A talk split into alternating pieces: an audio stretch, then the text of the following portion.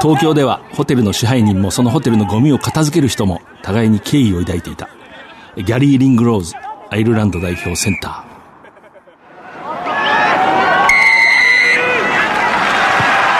藤島大の楕円球に見る夢。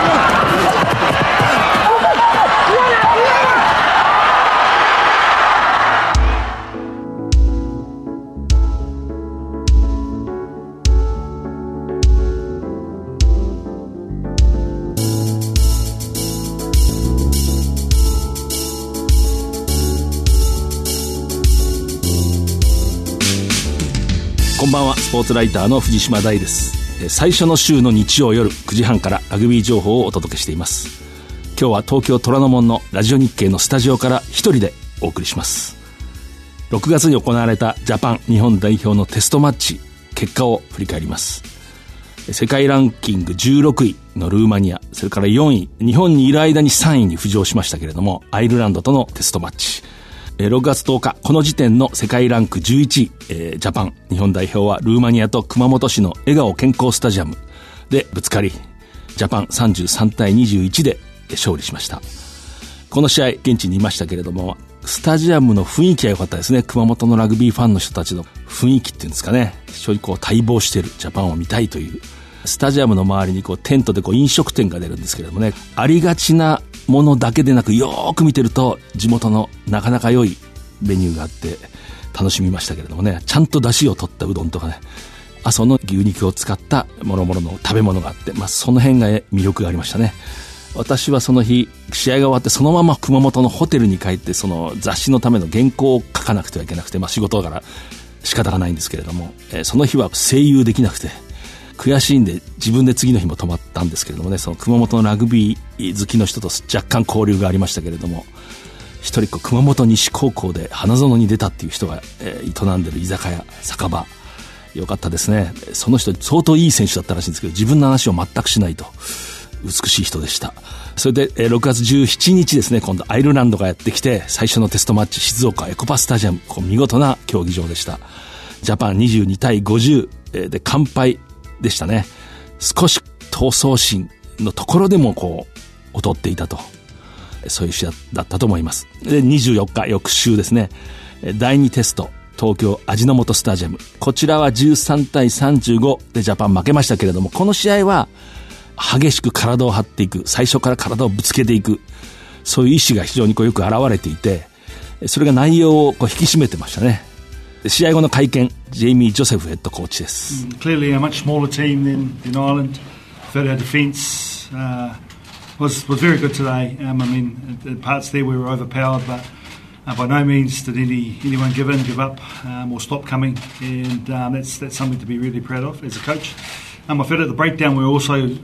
we challenged the Irish team and slowed and put pressure on them, but accuracy there at times really cost us and we gave far too many penalties, which in test match level we just can't afford to do. 体格差もあります、えー、ジャパンの選手の方が、えー、アイルランドのチームに比べて体が小さいというのがありましたけれども、えー、ディフェンスで非常にいい場面が、えー、ありました。けれどもやはり力の差というところでやはり押し返されてしまった部分もあります。けれどもそのような状況の中でも、えー、最後までギブアップせずに戦い続けたというところは、えー、コーチとしても非常に、えー、誇らしいことだと思っていますそして、えー、ブレイクダウンのところでも、えー、相手にチャレンジをして相手のボールをスローにさせた場面もありました。けれどもブレイクダウンでの仕事の精度がやはり、え足りてなく、えそこでペナルティーを犯してしまう、え場面もあったので、えこうやってテストマッチではそういった、えペナルティーを犯してはやはり、え勝機は巡ってこないということが改めて感じた。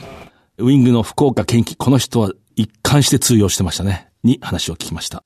まあ、今回の試合、まあ、前回に比べてよりポジティブにな結果ではあったのかなと思います勝ちきれなかったというところではやっぱりまだもちろんティア1との差っていうのは感じることにはなったんですけど、まあ、その中でやっぱり前に出るディフェンスでより相手を消耗させたり、まあ、自分たちのキックに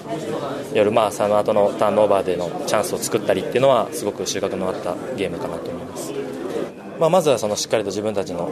一貫してやっている戦術としてキックラグビーの部分より精度を高めていかなきゃいけない部分だと思いますし、まあ、あと、まあ、今回の試合で大きく感じた差の部分というのは一つのまあ、こっちのミスだったりを確実に仕留めきる部分スコアにつなげてくる部分、まあ、逆にこっちができなかったのは相手のミスだったりターンオーバーからのチャンスを確実にスコアにつなげられなかったっていうところなので、まあ、本当にこのピンチとチャンスの切り替えっていうところはより高めていかなきゃいけないところかなと思います。2019年、日本で開催するラグビーワールドカップでジャパンはアイルランドともすでに対戦が決まっています。プールが同じ。ルーマニアもヨーロッパを勝ち抜いてここに入る可能性が高いですね。それからあの、女子セブンズの代表がワールドラグビーセブンズシリーズフランス大会でまず最初の試合ニュージーランドに10対21で負けますけれども途中までね互角に渡り合う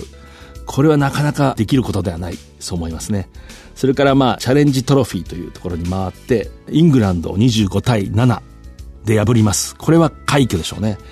まあ、そこのチャレンジトロフィーというところの決勝でスペインにまあ14対15で敗れるんですけれども、まあ、全体の10位ですけれども約2ヶ月前の北九州の大会より明らかにこう内容が引き締まって進歩していると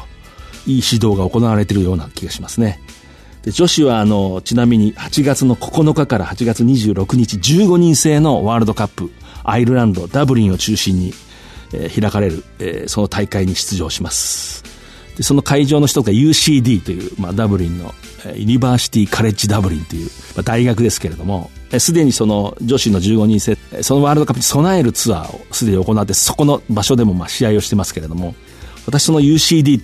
ていうのその文字に接した時に非常に懐かしい気持ちがして1997年の2月私が早稲田大学のアシスタントコーチでアイルランドに遠征をしてここでその UCD と試合をしたんですけれどもねその道を挟んだ向かい側に古いホテルがあってその床にパブ、まあ、いわゆるこう立ち飲みの酒場があってそこに泊まってたんですけれども私たちは。その下のこうパブにこう飲みに行くと本当に地元のスポーツファンの人がうわーっとこいてもうみんなものすごくラグビーにもサッカーにも造形が深い。その遠征1997年20年前ですかちょうど。の遠征でダブリン大学トリニティカレッジと言いますけれどもとも試合をしたんですけれどもその後やっぱり試合後のアフターマッチファンクションがあるホテルの地下の大きい広間で行われたんですけれどもね、アイルランドの人って面白いんですよね。まあ、いわゆるダブリン大学って名門だと思うんですけどそこのそう、いわゆる OB 会長みたいな人が、立派な編成のバンドを従えてエルビス・プレスリーを絶唱して異様にうまかったと。なんか変わった人たちでしたね。で、ダブリン大学っていうのは世界で2番目に古いと。ラグビーのクラブとしては。と言われてるんですけれども、それを私が調べて話すとその人が反論してきていや世界最古だとなぜなら我々は戦争で中断してないって言ってましたけどね、えー、面白い夜でした。藤島大の楕円球に見る夢。この番組はラグビー女子日本代表を応援する西南商事の提供でお送りします。圧倒的な機動力と高い技術力。そしてそれを生かすチーム力。西南商事のリサイクルで東北の未来を笑顔に「Recycle More」「We Can」西南改めましてスポーツライターの藤島大です。今日はまあジャパン6月のテストマッチのシリーズがあったので、えー、なんとなくそこで考えたこと。私が記者席とか解説のために座る放送席の中でこう脳みそがそれなりにぐるぐる回るんですけれども、その時こう考えてることを今、言語化してみたいと思うんですけれども、今のジャパン、ジェイミー・ジョセフさんが率いるジャパンの主たる先方に非常にキックを多用すると。キックをノータッチのキック、それからまあハイパント、どんどん蹴り込んでいくと。ということは一旦そのボールを手放すわけですけれども、それをこう、まあ、追いかけていって、チェイスと言いますね。追いかけていって、ちなみにチェイスっていう言葉、私は相当日本で使い始めたのは、最初の方の一人だと辞任してるんですけれども、国立高校ってところをコーチしてるときに、ノータッチを蹴って潰す戦法を思いついて、ニュージーランドに留学してたラグビーの友達に、これなんて言うんだったらチェイスって言うんだっつって、劇場のカーテンがスルスルスルって開くように前に上がっていくんだって彼は言ってましたけれどもね。1989年ぐらいからチェイスという言葉を私は使ってたと。なんでもない話です。で、まあ、ジャパンがそのチェイスをして潰していく。で、これが、まあ、例えば試合、アイルランドの初戦、あまりいいところがなくて敗れた。えー、そうするとやっぱり一部に批判もあったと思いますね。疑問を抱かれたファンの方だっておられると思います。ちょっと蹴りすぎじゃないか。蹴ったことがうまくいかないんじゃないか。せっかくもっと手にパスして攻めた方がいいんじゃないか。これはね、非常に難しいところで、これラグビーの古くて新しい命題ですね。つまり、日本とアイルランドの関係が率直に言うと日本の方が挑戦者だと。骨格ですね。まあ、体の大きさ、もともと生まれついた体の枠組みの大きさっていうんですかね。それと、経験のところは日本もだいぶ子供の頃からラグビーをするようになりましたけれども、かつてのジャパンというのは非常にまあ、高校からラグビーを始める人が多かったので、長い構造としては外国の一流のまあ代表と戦うと、非常にこうキャリア、経験でも間を取ると。体格と経験で劣る。この場合、そういう挑戦者のチームが、キックを使うとどうなんだ？まあもっと言えば体が小さいチームと言ってもいいかもしれませんけれども、一見その簡単に相手にまさに渡してしまってまた反撃をされると。しかし、一方で小さいチームだからキックを使うんだっていう意見もあるんですね。まあ実はあの、かつてのジャパン、いつも私が話す1970年前後の大西哲之助さん、まあ名称の率いたジャパンはキックが多かったですね。キックを蹴って敵陣に入ってそこから磨きに磨いた展開ラグビーをまあすると。その延長線上にあった黄金時代の早稲田大学のラグビー、やはり1970年代のまあ前半ぐらいまでですね。これも高校時代無名の選手ばかりで社会人を破って日本一になったり、そういう時代があったんですけれども、古い映像を見ると実によくキックをしますね。必ずキックをして敵陣でラインアウトにする。で、昔はあの、リフティングがないので、結構そこで相手のサインを解読したり、じっくり分析すると意外とそのラインアウト邪魔できて、ぐちゃぐちゃっとこうマイボールスクラムになったりして、そこで磨きに磨いたプレーでパッとライを取って帰ってくると。こういうパターンでしたね。実はその、まあなんていうか、いわば弱者のラグビーを突き詰めていくとキックが増えたっていう、まあ歴史的な事実もあるんですけれども。で、今、ジェイミー・ジョセフさんのジャパンが採用しているこのキックを多用する戦法。これはまああの、スーパーラグビーのハイランダーズ、まあジェイミー・ジョセフさんが率いていた、指導していたチームの戦法でありますね。で、ここも構造的にハイランダーズっていうのは、ニュージーランドの中では、例えば大都市のオークランドのブルーズとか、非常に歴史のあるクライストチャーチのクルセイダーズ、あるいは首都のウェリントンのハリケーンズに比べると、若干選手の層が、まあ、薄い、無名の選手が多い。体格はさほど変わりませんけれども、いわゆるものすごい突進をする選手なんか少ない。そういう条件の中でジェイミー・ジョセフさん、それからアシスタントのトニー・ブラウン、今度ジャパンについてましたけれども、この二人が考えた、まあ、作戦ですね。で、まあこれ簡単に言うと、体が小さくて、少し乱暴な言い方をすると、まあ、なんていうかラグビーの素質に劣る、追いかける側、挑戦する側としては、キックをすれば、ボールが勝手に前に行ってくれるわけですね。ローせずしてとにかく前へボールが進んでいく。で、体の大きいフォワードは、どんな形にせよ後ろに帰らなくてはいけないと。バタバタとこう、なんていうか、自力を剥き出しにするとどうしても差があるので、ボールにとりあえず前に行ってもらうと。これは一つ正しい、理にかなった考え方でもあります。しかし一方で蹴ってばかりいると勝てないと。まあ、ここがまさにテーマなんですけれども。で、私、第2戦、アイルランドの第2テストマッチですね。第2戦の最終テスト。東京で行われた試合。J スポーツで解説をして、宗像サニックスブルースの藤井雄一郎監督、えー、と、まあ、席を共にしたんですけれども、あの方が実に明快にこのキック戦法をこう一言で表して、隣に座りながらうーんとうなずいたんですけれども、これはあのディフェンスの裏を攻めるんだ。ディフェンスの裏側を攻める、攻めるという意味なんだと、このキックは。単にこう陣地を取るとか、それだけじゃないんだ、こうおっしゃっていて、そしてこういうことも確か試合前の打ち合わせの時にこう雑談で、とにかくまあティア1、ティア1っていうのはこう最上位国ですね、世界のオールブラックス、このアイルランド。が含まれる、本当に数カ国です。このティア1、まあ日本はティア2と言われてますけども、ティアっていうのは層のことをティアって言うんですけれども、ティア1のチーム、世界の最強国のチームっていうのはもうとにかくグランドに穴が開かないんだと。人が大男が実に勤勉に並んで穴を塞いでしまうと。そこでいくらパスを回しても簡単に抜けないんだとおっしゃってましたね。それを前提に今蹴るんだと。で、蹴ることによるリスクもあるけれども、そこはもう決断、判断でそうしてるんだと。あとは精度を磨くだけだって、まさにそうなんだろうと思いますね。これもまあ、大西哲之助さんの私名言だと思ってるんですけども、先方に絶対はない。しかし絶対を信じないものを敗北するとおっしゃってたんですけれどもね。まさにこのジェイミー・ジョセフさんが導入した、とにかくキックを蹴ることによって自分たちからアンストラクチャーという表現をしてますけれども、固定されてない状態ですね。攻守の状況を自ら生み出すんだと。こういう戦法を掲げて、あとはそれをまあ、絶対に信じて遂行していくと。今その段階、まあ最終的にもそこがまあ、到達点だと思いますね。で、実はこれ、エディ・ジョーンズさんのジャパン、最初にこのシェイプって言葉を使ってましたけれども、あの場合は全く逆で、キック全く使わずに、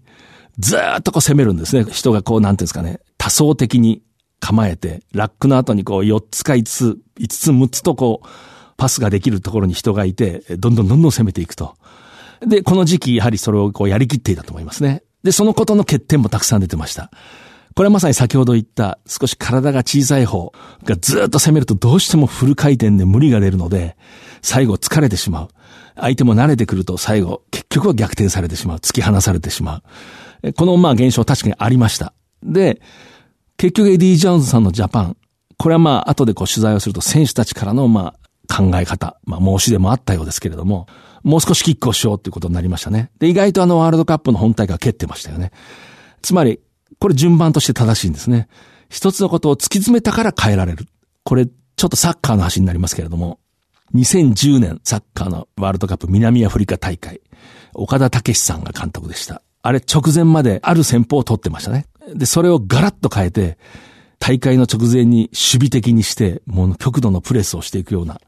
戦法に変えました。批判が出ましたね。しかしそれ結局勝ちましたね。あれも同じで、その前の戦法を突き詰めてしっかりいい練習してるから、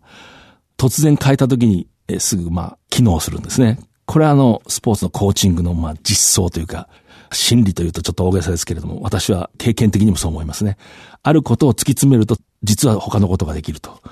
これは、あの、人生論めきますけれども、私若い高校生なんかに相談されるとよく言うんですけれども、大学生とか、ラグビーばかりでいいんでしょうかまあ、それラグビーばかりっても限度がありますけれども、本を読んで映画を見るぐらいはした方がいいですけれども、音楽を聴いたり。まあ、いいだろうと。ラグビーを突き詰めると、その後に他のことにこう向き合った時ああ、あのことかってわかるからってよく言ってるんですけど、ああ、グランドであの悩んだあのことかってこう、まあ、例えば仕事を始めたり、社会に出た時に、ああ、これはあのことだな。あ、こういう上司いたな、こんなやつとかね。わかるんですね、これ。だからまあ、なんか一つのことを突き詰めた方が結果的に広がりが出ると。それに、まあ今、ちょっと話がそれましたけども、今、ジェイミー・ジョセフさんが蹴れと言ってる、追いかけろと言ってる、潰せと言ってる、時々反撃される、悪い結果が出る時もある。しかしこれは一つの段階だと私は思いますね。で、体が小さいがやっぱりボールを勝手に前に進んでくれるキック。いわゆる今、キックパスと呼んでますけれども、あれをまあ横井明さん、まさにその大西ジャパンの時の、まあ頭脳でありリーダーでしたけれども、キャプテン。この方がずっと今こう高校生などを指導されてるんですけど、もう私本当に証言しますけど、約10年ぐらい前にすでにキックパスのことをずっと言われてましたね。なんで使わないんだ、ジャパンは。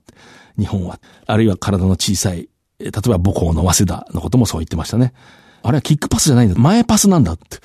前にパスしてるんだって言うんですね。こんなにこれにかなったものはないんだと。おっしゃってました。ちなみにその横井さんは、エディ・ジョーンズさんがまあ提唱した、その、さっき言ったシェイプという、あれをもっと簡素化した、ラックから例えばスタンドオフがボールを取ったら3つ常に選択肢を持って、人が走り込んで、その3つを使い分けながら確実にゲインを切っていくという戦法を高校生に一番適してるんだと提唱されてましたね。もう十何年前に。非常に先見の明があると思います。ジェイミー・ジョセフさんのジャパン、今の日本代表、の6月のテストマッチで考えたこと。そういえばこの間私解説で第2戦のテストマッチが終わった後に選手のこう悔しがる雰囲気が一人一人違うんですよね。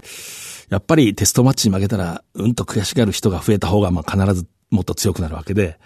そういう時に私はこう選手によって悔しがり方に温度差があるって嫌な言葉を使っちゃってドキッとしましたね。新聞によく出てくる政治部の記者が使う嫌な言葉ですけども、すぐ撤回しましたけれども、この撤回は許されると思いますね。で、まあ、あの、体の小さい側、例えば高校生なんかに置き換えたら、その、非常にこう選手をたくさんいい選手が揃ってる。子供の時からラグビーをしてる選手がたくさんいる学校と高校から始めて、まあ、体が小さい学校が対戦するときに、やはりその挑戦者側っていうんですかね。まあ、キックを多く使うのは本当に確かに理にかなってますね。こう、むやみに回してボールの争奪をすると、特に私の経験で言っても高校のコーチの、遠くにボールを運んだ時のタックルが起きて、自分たちが攻めていて、まあ、ラックでボールの争奪戦が起きますね。ここのとこの能力が、差があるんですね。どうしてもボールが遠くにあればあるほど、なんかそこに走っていく途中でどんどんその運動能力の差が出ていくとか、ラグビー経験、ラグビーの感覚の差が開いていくっていうんですかね。で、私はまあ古い話ですけど、今とはルールも違いますけれども、国立高校を指導するときは最初こう回したかったんですけども、回すと強い学校に勝てないやと思って、まあ、グラウンドをこう4分の1ずつにこう区切って、その4分の1の中でボールをちっちゃく揺さぶっていくと。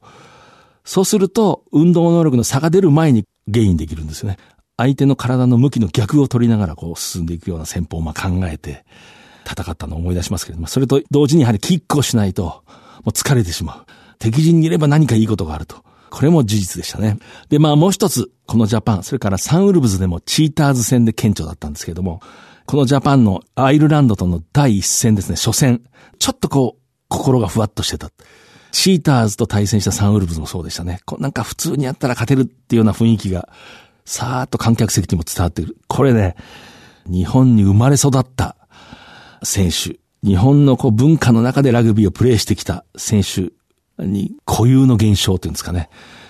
どうしても必死でチームのために戦うっていう異様な精神状態になった時だけにもう強い相手とはいい勝負ができる。これはジェイミー・ジョセフさんもおそらくこのシリーズですごく分かったんだと思いますね。私もちょっと第二テストの後ちょっと喋る機会があったんですけど、なんとなくそういうようなことをおっしゃってましたね。絶対にアイルランドにもう火の玉となってこの戦法をやり抜いて、もう、もう二日も三日も前から気持ちを作っていくんだっていう時だけに、えー、本当にいい勝負ができる。多分、ジェイミー・ジョセフさん現役の時の私映像を持ってますけれども、アイルランドが目の前にいたらその3秒で、何としても叩きのめして、オールブラックスのプライドを見せつけるんだって、もうそのチームの、もちろんチームとしてはモチベートしてるでしょうけれども、それと別に全くジェイミー・ジョセフという一人の男が、もう勝手に闘争の本能の塊になるっていうか、そこはちょっと違うんですよね。で、これがやっぱりね、サンウルブズのチーターズ戦が一番顕著で、アイルランドとジャパンの一戦目がそういう感じでしたね。これね、まあ、興味深いテーマで、大西哲之さんがよく有名な試合前にこうジャージに塩を振ったり水杯でパーンって割って、もうみんな泣きながら出ていくっていうのはあの人がやっぱ戦争体験で掴んだ戦場体験ですね。彼の言葉を借りればアングロサクソンと殺し合いをした時に彼らの闘争本能を見たと。日本が試合前にエンジョイしていこうぜなんったら吹っ飛ばされるんだってよく言ってましたけれども、チームが変わるたびにジャパンでも起きますね。そこはもう本番の時にその状態になる、あの南アフリカ戦の前みたいになる。それしかないんですよね。で、まあ、ジェイミー・ジョセフさんのジャパン、まあ、これからどんどん力をつけると思いますね。例えば、第一テスト、最初の初戦アイルランドのスクラム、後半かなり崩れましたけど、あれはロックの負傷者がまああまりにも続いて、ヘンドリック、つい、ついヘンドリックがこうロックに入ったり、これやっぱり難しいですね。やっぱ本物のロックではないと。その意味で第2戦、急遽、まあ、緊急事態で呼ばれたトンプソン・ルーク、ルーク・トンプソン、36歳。もう見事でしたね。鬼神のようなタックル。次のワールドカップにこの人はいないと思いますけれども、もう本人もこれ最後ねと言ってましたけれども、やっぱり本物のロックがいかに重要かというのが分かったし、その意味で、ヘルーベ、えー、ヤマハの選手ですけども、5番が非常にあの試合では一つこう殻を破ったような感じがしましたね。それと、マイケル・リーチ、リーチ・マイケル、えー、ゲームキャプテンをしましたけれども、前日のまあ、会見で私聞いたら、東芝の本拠地、府中のまあすぐ隣なんですけれども、そこで試合を、キャプテンとして試合をできるジャパンでっていう非常に感慨深そうで、私は何かこう、何かを感じましたけれどもね。あそれとまあ、先ほど言った福岡県機通じましたね。それと山田秋人やはり実力がある。アイルランドはそもそも非常に警戒してましたね。ビデオで分析して。危険な人物だと言ってました。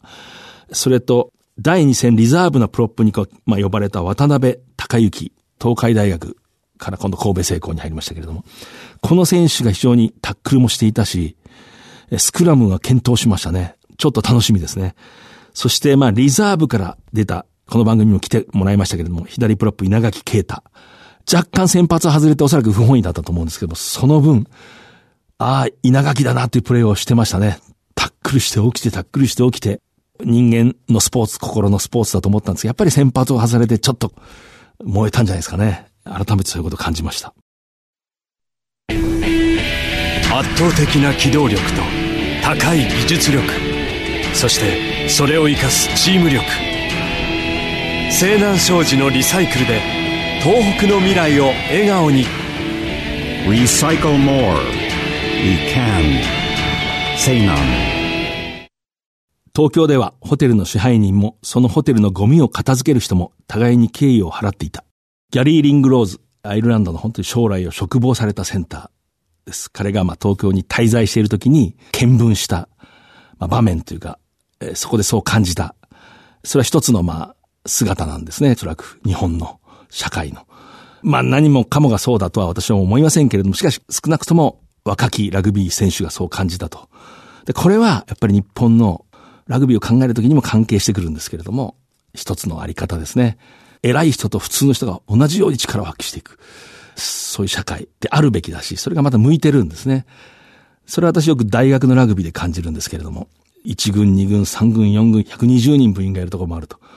これ外国の人が見ると、その4軍の選手は別のチームに行って1軍で試合した方がいいじゃないかって大体そう言うんですね。それも一理あるんですけれども、このあり方はまた日本の、日本に生まれ育った人たちの一つのやり方、力を発揮する方法、仕組みなんですよね。私が大学のコーチをしてる時も本当にこう5軍、6軍の選手がもう必死で練習していく。全く手を抜かないと。で、彼らが社会に出たら、それぞれの持ち場でしっかり役目を、務めを果たしていく。そういうのを見ると本当にこう嬉しくなるんですけれども、何かそう人を育てる仕組みでもあるし、またそういう人たちが手を抜かないで練習するようなことが、その大学のクラブ、一つの集団を高級なものにこう磨き上げていくと。そういう感じがします。え次回は8月6日夜9時半からです。え、それではまた藤島大でした最後に観戦チケットプレゼントのお知らせです7月15日土曜12時5分キックオフのブルーズ戦指定席に抽選で5組10名様をご招待いたします。番組ウェブサイトの応募フォームから今すぐお申し込みください。締め切りは7月6日です。当選の発表はチケットの発送をもって返させていただきます。7月15日ヒトコミュニケーションズサンウルブズの今シーズン最終戦をスタジアムで一緒に応援しましょう。藤島大の楕円球に見る夢。この番組はラグビー女子日本代表を応援する西南商事の提供でお送りしました。